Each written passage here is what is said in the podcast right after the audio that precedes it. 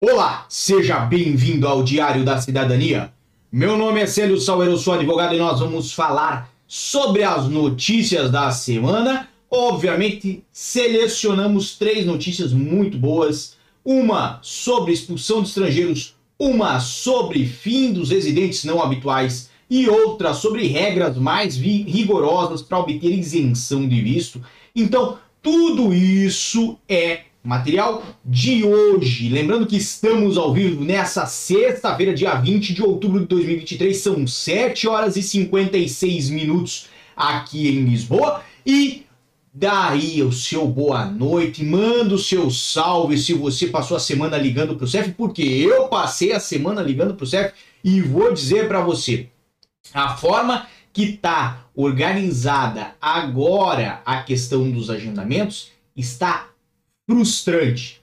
Justamente porque o CEF tem liberado as vagas em lotes e os lotes vêm separados. Então, por exemplo, na segunda-feira, às duas horas da tarde, abre um lote para reagrupamento familiar, dura até terça-feira, às quatro horas da tarde, quando abre um outro lote, daí sim para artigos 91, 92 e outras concessões de residência, como as do artigo 122. Isso dura no sistema talvez aí mais um dia de terça para quarta e na quinta-feira já tem somente artigo 15 no sistema, daqui a pouco já não tem mais nada e de repente vem vagas para visto, passou assim a semana, semana que vem começa tudo de novo e obviamente as vagas estão pingando dessa vez.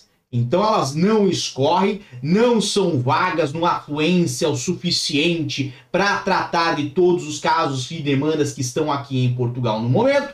E dessa forma, obviamente fica mais difícil para conseguir contato. Então, se você tentou aí contato com o CF na data de hoje ou durante a semana, manda aí quantas tentativas você fez, nós vamos gostar de saber. Obviamente, amanhã é dia de braba lá no meu Instagram, no arroba Sauer. Então, se você não participa ainda do meu Instagram, vá lá. Por quê? Porque amanhã, nessa foto aqui com a minha cara, se você clicar, você vai nos stories. E nos stories, nós vamos ter aí uma especial só para você mandar sua sugestão aqui pro canal. A sua sugestão também para o nosso Instagram, que é onde nós fazemos os rios, fazemos muito material, tá bem? Aqui tá a fotinha do Porpeto, que tava ligando hoje ao CEF, mas a cara dele não tá muito alegre, vocês imaginam. Por quê? Porque Porpeto não foi atendido. Então,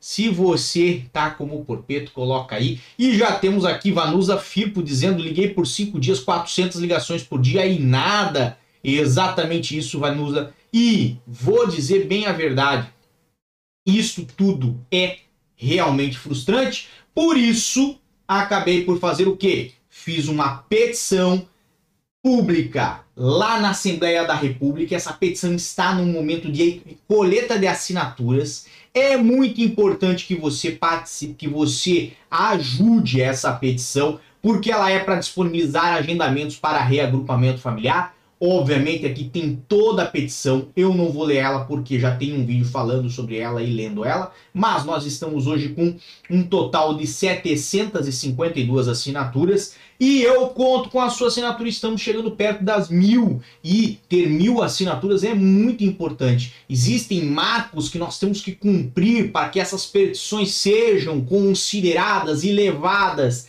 adiante pela Assembleia da República. Pelo menos mil são necessárias aí para nós entrarmos na primeira fase e depois nós vamos ver se não conseguimos alcançar, obviamente, mais assinaturas, porque com mais assinaturas ela ganha mais relevância e com mais relevância, aí sim essa demanda é tratada com mais diligência. Então nós estamos pedindo para mudar o sistema do de oferta de vagas, disponibilizações de vagas de reagrupamento familiar, como está aqui na tela de vocês. E aqui embaixo na descrição está o link para você assinar essa petição. Agora, não é esse o nosso assunto de hoje. O nosso assunto de hoje é o que está na tela de vocês, certo?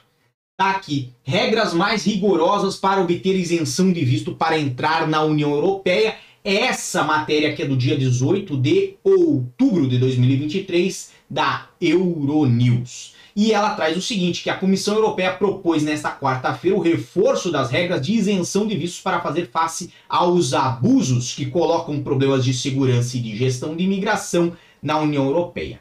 Para quem não sabe, por exemplo, cidadão brasileiro tem direito à isenção de visto. Isto pode, inclusive, eventualmente, afetar estes casos. Então vamos lá, vamos dar uma olhada nessa matéria. As regras revistas darão à União Europeia mais flexibilidade para suspender temporariamente os seus regimes de isenção de visto, nomeadamente quando considerar que as políticas de países terceiros podem conduzir a um aumento das chegadas de imigrantes à União Europeia. Vamos pegar aqui um exemplo do país X, que nota-se uma grande afluência de imigrantes que vêm, aproveitam da isenção de visto para entrar na União Europeia, mas não saem. Não saem. Então entram com isenção de visto, seria para curta duração, seria para turismo, mas ficam. Então, é isto que a União Europeia tem visto. E é um dos pontos que pode gerar uma suspensão, uma suspensão do direito à isenção de visto para aquele país, para o país X. Então presta bastante atenção porque isso é relevante, tá? Afeta o direito de muitas pessoas. Margatis Quinas, imagino que falei certo. Peço perdão se não. Vice-presidente da Comissão Europeia afirmou que o regime de isenção de vistos da UE traz enormes benefícios, mas que o bloco também precisa garantir que a sua política de vistos não é mal utilizada e que tem o poder de agir quando isso acontece. O bloco teme que alguns dos 60 países que têm acesso à União Europeia sem a necessidade de pedir um visto possam ser usados como centros de trânsito de imigrantes irregulares com vista à entrada no bloco de 27 países. No ano passado, recebemos cerca de 150 mil pedidos de asilo de cidadãos provenientes de países com isenção de visto, o que é imenso. Claramente não é assim que as viagens sem vistos devem ser utilizadas, afirmou a comissária europeia para assuntos internos Ilva Johansson.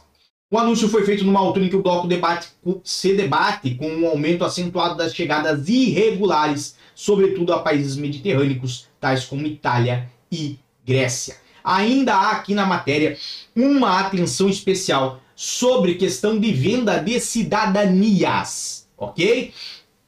Na quarta-feira, o Executivo da União Europeia também revelou um plano de ação para fazer face ao aumento crescente de imigrantes irregulares que fazem viagem para a União Europeia através da Europa da, através da rota do Mediterrâneo Oriental, incluindo uma gestão reforçada das fronteiras uma cooperação reforçada com países de trânsito de origem. O reforço das regras de isenção de visto visa igualmente combater os regimes de cidadania do investidor propostos por países terceiros como uma forma de contornar a política de vistos da União Europeia. Temos países que têm um regime de isenção de vistos com a UE e que estão a vender passaportes e cidadanias muito baratos a pessoas que constituem um risco de segurança ou um potencial risco de segurança para a União Europeia, afirmou Johansson. Os comissários reiteraram a importância de garantir o rápido regresso à origem dos migrantes irregulares que representam um risco à segurança para os países de trânsito origem. E os seus comentários surgiram dois dias depois do tunisino Abdel Salem, que residia irregularmente na Bélgica e que tinha recebido ordem para regressar ao seu país de origem ter morto dois cidadãos suecos e ferido um terceiro num ato de terrorismo em Bruxelas. Precisamos de intensificar os nossos esforços para podermos evitar enviar as pessoas de volta para o seu país de origem, afirmou Johansson. Não haverá política de imigração e asilo na União Europeia sem uma cultura de regresso significativa, afirmou o vice-presidente Skinas. A Europa continuará sempre ser um lugar de asilo para aqueles que fogem da guerra, da perseguição e da discriminação, mas Aqueles que não têm motivos para estar sob a proteção da União Europeia não podem ficar conosco, é o que acrescentou. Então, temos aqui uma matéria muito séria e sobre um assunto muito, muito relevante, que é o que? É uma flexibilização das regras da isenção de visto, não para abrir mais, mas para fechar mais e isso pode ser implementado no futuro pela União Europeia. A princípio, não vai estar em voga, não vai estar em validade, mas é de se ter atenção.